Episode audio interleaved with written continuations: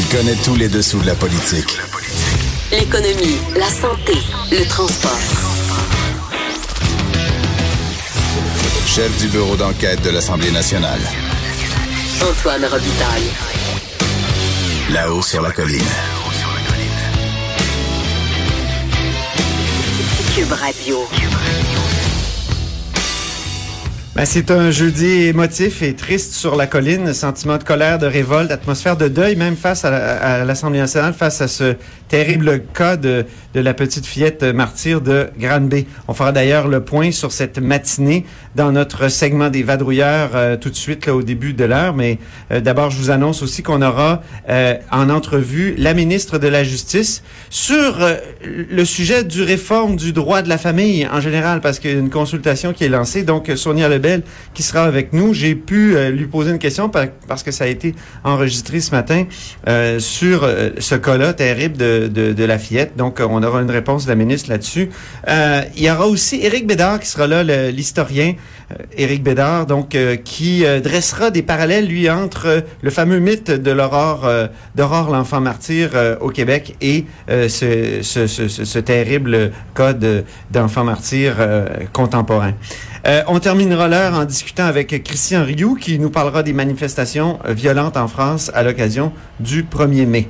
Et donc, on commence euh, cette heure avec Pascal Dugas-Bourdon, qui est euh, journaliste à QMI. Bonjour, Pascal Dugas-Bourdon. Salut Antoine. Donc, euh, tu nous parles de, de, de, de cette matinée qui a été complètement consacrée, je dirais, à ce cas de, de la fillette martyre de Granby. Oui, absolument. Et euh, ce qu'on a appris du gouvernement Legault ce matin, c'est qu'il veut tenir une enquête publique du coroner sur la mort de cette euh, petite fille. Et, et tu l'as dit, Antoine, c'est une histoire qui secoue tout le Québec présentement. Oui. Euh, et selon plusieurs médias, on le sait, là, elle a été possiblement séquestrée puis battue à mort. là. Il n'y a pas d'accusations en ce sens qui ont encore été déposées, mais bon, possiblement que ça viendra. Donc, Monsieur Legault qui a dit vouloir faire cette enquête du coroner pour être 100% transparent. Il dit les Québécois ils veulent savoir et ont le droit de savoir ce qui est arrivé avec, cette petite fille là.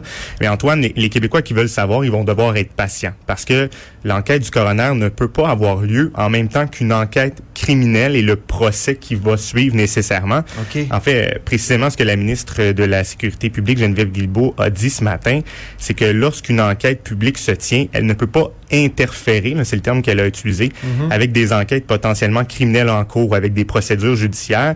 Donc, on s'entend, cette enquête euh, du, du coroner-là pourrait prendre, ça pourrait prendre plusieurs mois avant, avant qu'elle s'ouvre, probablement même plusieurs années. Ah oui, Euh, plusieurs ben, ben, En années? fait, c'est parce qu'un procès pour meurtre, ça, ça- pour meurtre, ça Ah, ben peut oui. être long. là, si c'est le cas, là, c'est Ben oui. pas encore le cas présentement. Ça peut prendre euh, un an, deux ans. Alors, on n'aura pas de réponse tout de suite.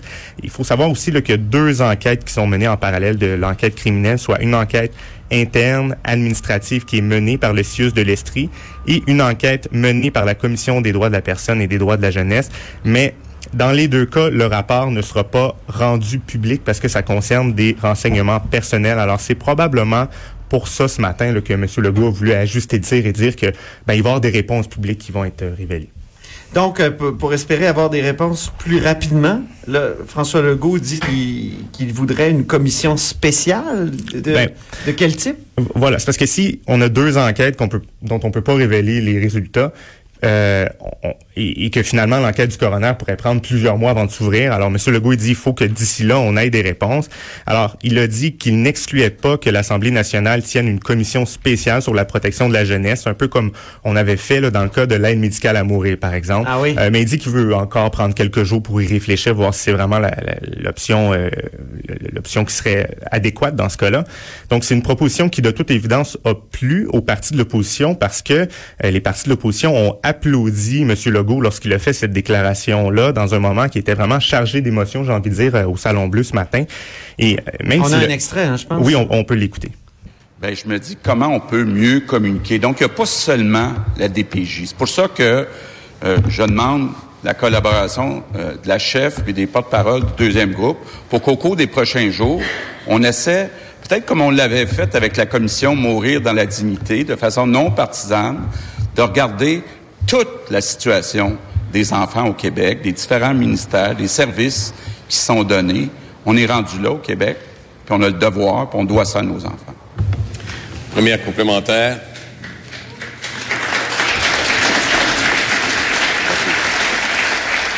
c'est un, un accro règlement. Oui, c'est ça ce qui est euh, particulier, c'est que acceptable évidemment. Absolument. C'est tout de suite justifié en disant, écoutez, euh, compte tenu de l'émotion, là, puis euh, c'est comme une manière de pour l'Assemblée nationale d'exprimer son unité. Oui, de, marquer le coup et de euh, ce que M. Paradis a dit, c'est que euh, c'est une façon de saluer l'unanimité des parlementaires. Alors, il a accepté de faire cet accro au règlement. Juste rapidement aussi pour dire que M. Legault a confirmé ce matin que le directeur de la protection de la jeunesse du CIUS de l'Estrie, Alain Trudel, avait été relevé de ses fonctions avec salaire. Alors, on décide de, de- de passer à l'action de, de, Il y a eu un difficile point de presse de Lionel Carman aussi, le ministre euh, délégué à la santé. Oui, parce que M. Carman est venu expliquer là, que M. Trudel était euh, relevé de ses fonctions, mais pendant un instant, c'était pas clair s'il était suspendu, relevé de ses fonctions avec ou sans salaire. Il a même fallu que son attaché de presse intervienne pour tenter de répondre aux questions des journalistes, qui est assez euh, peu, C'est peu surprenant. usuel, assez C'est surprenant, surprenant. compte tenu que ça devrait être un, un sujet obsédant pour lui actuellement. Ouais, alors le hot room qui a pris euh, toute sa, sa, disons, sa signification, il faisait chaud. Exactement. Exactement. Ben, merci beaucoup, Pascal Dugas-Bourdon, euh, donc journaliste à QMI. Je me tourne maintenant vers euh, Patrick Belrose, correspondant parlementaire au Journal de Montréal, Journal de Québec. Alors, euh, tu veux nous parler de ton, de ta dernière primeur, mon cher Pascal, parce que tu es une machine à primeur ces temps-ci. J'ai dit Pascal, je voulais dire Patrick. Euh, Ah, donc, Pascal aussi. euh, oui, c'est ça. Vous êtes tous des machines à, à primeur. Mais c'est les radiologistes du Québec qui, dont la rémunération moyenne a bondi encore. Bondi est pas à peu près. Je sais pas toi Antoine, est-ce que ton salaire a bondi de 17% l'an dernier? non. Non? Et pourtant, c'est le cas pour les radiologistes qui ont vu leur rémunération déjà quand même assez généreuse, merci, passer de 715 000 à 835 000. Donc, une augmentation de 120 000 Il y a quand même des explications là-dedans, mais c'est intéressant à plusieurs niveaux. Comment on justifie ça? Là? Ben, en fait, ce qui arrive, c'est d'une part, on va commencer par ça, même si c'est pas la plus, le plus gros morceau, l'entente qui est intervenue de l'an dernier entre la FMSQ et Québec prévoyait une hausse rétroactive de 5,2% Donc ça, ça, ça fait en sorte que la plupart des spécialistes, si on prend la moyenne, ça varie beaucoup évidemment d'une spécialité à l'autre, mais en moyenne, les spécialistes ont fait 30 000 de plus cette année, en 2018, que qu'en 2017, l'année précédente. Donc déjà, c'est Ok. une belle augmentation de rémunération. Mais en plus, pour les radiologistes, ce qu'il faut dire, c'est que euh, fin 2016, donc vraiment, ça, ça s'appliquer en 2017, le, gouver- euh, le ministre Barrette, en fait, avait étendu euh, la couverture publique des échographies à toutes les échographies qui sont faites en cabinet privé. OK. Et donc, depuis ce moment-là, ce, ce qu'on me dit, c'est que ça l'a, a- ça a entraîné, en fait, euh, une demande plus euh, vraiment accrue pour les échographies. Et ce qui fait en sorte que juste, juste cette mesure-là a amené en moyenne 64 000 de plus par radiologiste. Il y a eu une augmentation de la demande. Exactement. En fait, Donc, il y avait euh, avant un service qui était euh, Qui était couvert par les assureurs privés. cou- OK. et qui maintenant Donc, est il y a une gratuit. portion de ce qu'on appelle augmentation-là qui était déjà versée aux médecins de toute façon. qui était versé aux médecins de toute façon. Mais par les assurances. Exactement, par les assureurs privés. OK. Maintenant, c'est gratuit. Et justement, c'est moi ce que je trouve frappant, c'est que euh, le président de l'Association des radiologistes du Québec me dit non seulement euh, l'État paye plus, mais en plus, les médecins de famille demandent plus d'examens en échographie. Ah oui. Parce qu'on se dit, ben, c'est gratuit pour toi, alors pourquoi pas? On me dit, par exemple, euh, pour une, do- une douleur abdominale vague un petit peu, ben, le médecin t'envoie passer une échographie. Ah oui, euh, on- et puis, allez, on, On, va fait des tester. échographies on va- pour n'importe quoi. Tant qu'à, tu sais, comme dit la publicité. Oui, oui. Tant qu'à, ben, justement, tant qu'à, on va passer une échographie, on va être euh, certain. Sauf que ça coûte très cher. Euh, du côté de la FMSQ même, donc la Fédération des médecins spécialistes du Québec, on me dit il est peut-être temps de revoir le tarif qu'on accorde pour chaque, chaque examen qui sont faits par un radiologiste parce que avec le temps, la technologie fait en sorte que c'est beaucoup plus rapide pour une échographie, un scan, un un IRM. Donc, les radiologistes peuvent en faire plus, plus rapidement. Peut-être qu'il faudrait revoir le tarif à l'acte. Puis pour les radiologistes, il y a le spectre de l'intelligence artificielle qui va détecter et apprendre et de, de, de ses lectures, qui va finir par mieux détecter peut-être des choses, comme par exemple une tumeur cancéreuse, que l'œil humain. Ça, ça, ça, ça, c'est vraiment un risque. Peut-être que le salaire des radiologistes va absolument chuter à ce moment-là. En effet, c'est possible, mais pour ce qui est de l'intelligence artificielle aussi, j'ai pas pu le mettre dans mon texte, on manquait de place un petit peu, mais la FMSQ disait on pourrait aussi se servir de l'intelligence artificielle pour aider à mieux diagnostiquer et à mieux recommander les examens. Donc, pour s'assurer que les médecins euh, de famille ne demandent pas des échographies pour tout et pour rien, l'intelligence artificielle pourrait éventuellement venir aider. On dit que ça se fait ailleurs dans le ah monde. oui? Ah, c'est intéressant. Ce qui est intéressant aussi, c'est la réaction du gouvernement ce matin. Oui. Euh, Monsieur Madame- Legault avait l'air fâché de cette augmentation-là. Oui, bien évidemment. Donc, il dit les libéraux ont donné une augmentation qui n'a pas de bon sens. Euh, on va aller chercher un milliard. Ça, d'ailleurs, c'est intéressant parce que Mme McCann, la ministre de la Santé, a dit on va aller chercher un milliard. Depuis qu'elle avait été nommée, je ne l'avais pas entendu dire on va aller chercher le milliard. Elle a toujours dit, tu sais, on va aller chercher de l'argent. Elle ne voulait pas se commettre sur le milliard comme la CAQ le faisait en campagne électorale. Euh, par contre, Mme McCann n'a pas voulu dire qu'on allait resserrer la couverture publique des échographies en cabinet privé. On imagine que ça passerait pas très bien non plus si Ouais. on disait à la population, on va, on On va resserrer. service, ouais. Donc, je pense qu'ils vont se servir de ça un petit peu pour euh, retourner au front et euh, tenter de soutirer le milliard euh, qu'ils prétendent payer en trop à la FMSQ. Ben, merci beaucoup, Patrick Belrose, correspondant parlementaire au Journal de Montréal, Journal de Québec. Euh, C'est au tour euh, de notre compteur, Jean-François Gibault, donc euh, directeur de la recherche à QMI, et qui nous parle lui aussi des médecins, Oui. Parce mais de l'incorporation des médecins. de l'incorporation des médecins, en fait, Qu'est-ce ça veut de, dire, leur, euh, de leur statut d'emploi. Ouais. Ben, la, la, la, je dirais, allons-en en deux étapes. La plupart des gens, quand ils, ils, sont pas leur propre patron, donc quand il y a un employeur qui leur fournit leurs outils de travail, qui leur dit à quel moment et à quel endroit pratiquer, euh, qui assume les risques financiers des opérations. Bon, normalement, ce sont des personnes salariées. Voilà. Et euh, les médecins au Québec, bien que sur ces aspects-là, euh, ne respectent absolument pas la définition de ce qu'est un travailleur autonome pour le reste des gens, ont la possibilité, en fait, sont considérés par le système comme étant des travailleurs autonomes, même Mais si, depuis- même si je le, je le répète, là, Ouais. les- le médecin ne prend pas, euh, lorsqu'il travaille en établissement, de risques financiers euh, commercial relié à, à sa pratique.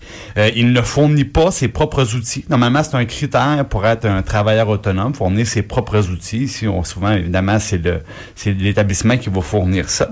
Et euh, il n'y a pas la latitude totale. il peut pas se présenter dans un centre hospitalier un matin, puis dans l'autre le lendemain, là, au gré des contrats qui signent. Ça fonctionne pas comme ça. Mais malgré ça, au Québec, on a décidé que les médecins étaient des travailleurs autonomes. En quelle année déjà? Ben, les travailleurs autonomes, c'est de tout temps, là. Travailleur, oui, c'est ça. En travailleur autonome, c'est de Ah, tout temps, ah. mais incorporation, c'est Bon, quand là, même... quoi, il y a moins de 10 ans? C'était pas, c'était pas encore assez avantageux. Alors, euh, en, en 2007, euh, Philippe Couillard a dit, ben, on va en rajouter une couche et on va leur permettre de s'incorporer, c'est-à-dire de venir carrément euh, profiter de la fiscalité d'entreprise. Mais là, je veux juste finir ma gradation. Oh, pardon. Euh, euh, donc, un salarié, vous le savez, vous savez votre paye, euh, sur la paye, elle est imposée, merci, bonsoir, ça vient de cet an. Bon. Quand on est travailleur autonome, on peut, par exemple, déduire déjà certains frais. Par exemple, si un médecin a à se déplacer et utilise sa voiture personnelle pour le faire, eh, il peut déduire une partie des coûts de la voiture de son revenu imposable. Bon, c'est la même affaire pour d'autres frais. Par exemple, s'il y a des, euh, des primes d'assurance à payer, euh, s'il y avait des euh, bon tous les frais de bureau qu'ils peuvent avoir, euh, des dépenses, euh, si même il y a un bureau chez lui dans sa maison, Ben oui. tu sais, peut, peut déduire ça. Bon, alors c'est déjà avantageux.